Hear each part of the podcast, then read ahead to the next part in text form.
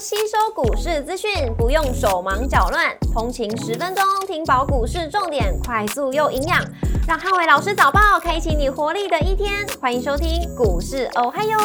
摩尔证券投顾林汉伟分析师，本公司经主管机关核准之营业执照字号为一百一十一年经管投顾新字第零一四号。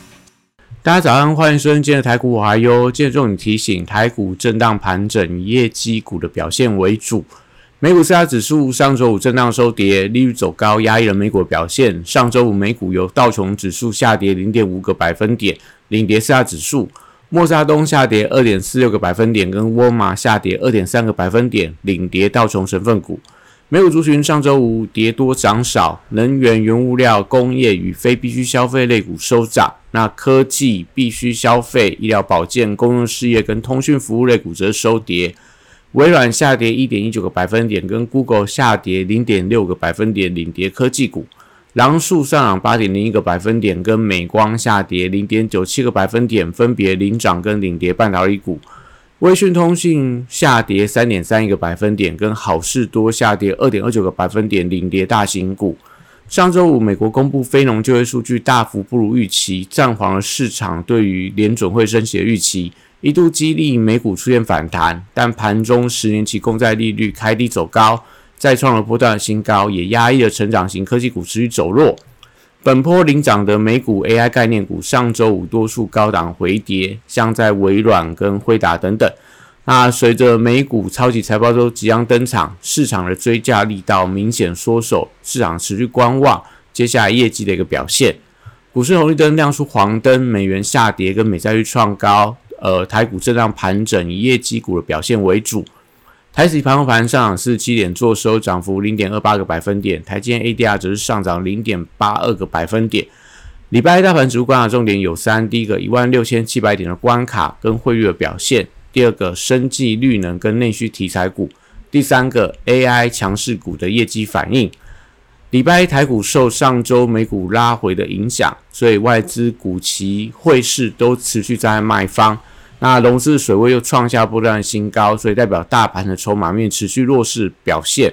那近期台股持续受制到五日线的一个反压，所以指数比较难有一些大涨的表现空间。礼拜部分的大型全指股稍微见到反弹的力道，但盘中还是要观察台币是否因为美元的拉回而出现强烈的升值。如果台币跟亚币依旧比较疲软的话，那我觉得盘面重心还是会落在中小型股的走势。货柜三雄礼拜一维持震荡居多，SCFI 的运价转跌，而且法人都在卖方，缺乏力度的题材，大家就静待这三样股票的一个落后补涨的动能。那 BDI 指数终结了连续九天的下跌，散装航运股票，我觉得还是看一下震荡打底的情况。国际荣耀报价上个礼拜五涨跌互见，那报价股当中，我觉得还是以十一住行等防御性主性股票表现相对比较佳。像食品股受惠到暑假旺季，那可能在呃纺织股部分下半年的一个表现也会不错，所以最近法人开始有一些卡位的一个买盘，都是大家可以留意到的标的。那上个礼拜全球连续三天创下历史性的高温，那台湾也感受到整个酷暑的一个来临，所以重电、储能、风电跟太阳能都是受惠到酷暑的气候。那太阳能的股票上礼拜启动补涨之后。就是在昌河跟太极的带动底下，那连带到风电跟储能也都有一些重新转强的迹象，像在所谓的世纪钢，那储能部分可能类似大同这些的股票，那碳权概念股则持续维持一个震荡量缩的走势，近期的一些造纸类股或者说一些碳权相关的股票，都还是呈现所谓的一个比较弱势的盘整。生技股避险属性受到法人之间的青睐，所以新药族群、药局通路跟医美股上个礼拜都有一些转强的呃个股发动，还是可以持续做一些留意的动作。类似新药当中的宝瑞啊、药华药啊，那药局通路可能在大树信医，医美可能可以看得到轩玉跟双美，还有科研以及何康生等等，那都是大家可以留意到的标的。汽车零组件族群近期的走势则是震荡居多。短线上还是以这个业绩成长股表现是比较有机会的，那可能类似有一些二级体啊，或者说有一些可能类似维生啊，或者说在这个所谓的一利电，还有大众控这些的相关的车用电子、车用零组件的股票都有一些所谓的业绩表现不错的一个情况。那观光族群陆陆续公布六月份营收，像上礼拜公布的呃这个雄狮，还有这个六福等等，呃营收都是创下波段新高或是历史新高，所以多数观光族群的六月份营收表现都相当的强劲。那股价在低位接，特别今天可能说营收都公布出来，相对位阶比较偏低的观光店、餐饮跟旅行社股票，我觉得饭店股等等，我觉得都有一些所谓的落后补涨的机会存在。那航空股近期维持高档震荡的格局不变，那可能大家就静待法人的买气加温点火。文创族群在六月份的业绩表现相当亮眼，像必应公布出来六月份营收又创下呃年月双增，而且创下波段的营收新高，所以股价上礼拜发动之后，今天可以持续留意到它的一个续涨的动能跟空间，而且近期已经进入到暑假，多地都在举办音乐节跟演唱会。我觉得都有利整个股价慢慢走出艺人性骚扰的一个阴霾。那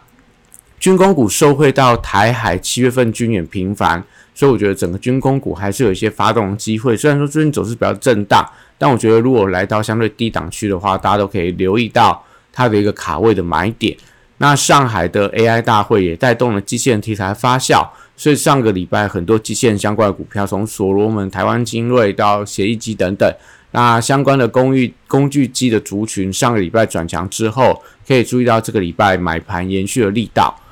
礼拜一电子股则以个股表现居多，美债利率的飙高也压抑了高本益比股的表现。那高价股礼拜一走势比较偏向分歧，短量持续受到一些法人换股的一个影响，所以在近期反可能在买的类似大力光转强，那尾影续强，但是一些其他高价股法人开始站在卖方之后，股价开始涨不太动。那笔电族群则观察尾创的走势，最近它还是持续在创下历史的新高，但因为高档的量是比较大，而且震荡幅度加剧，所以会连带到影响整体笔电族群的走势，也代表伟创它如果能够沿着无限上攻，那整个笔电族群就不用太过于担心。但伟创如果哪一天跌破无限关卡，整个 NB 族群就会受到一定的影响。那散热板卡机壳机体跟网通族群。最近留意到三热族群，因为法人开始连卖，所以开始有点转弱，从建测、七红、双红等等。那网通股则持续一些强势的表现，类似华星光、重旗，但是因为当冲筹码进场之后，震荡幅度加大，可能就类似像晋级的新通，呃，这个一天涨停一天跌停的一个情况也会越来越多。那记忆体跟板卡族群同样也受到法人的提款而开始有些转弱的迹象。台积电的部分，礼拜一先看反弹，但是因为市场观望收盘，台积要公布这个六月份的营收的表现，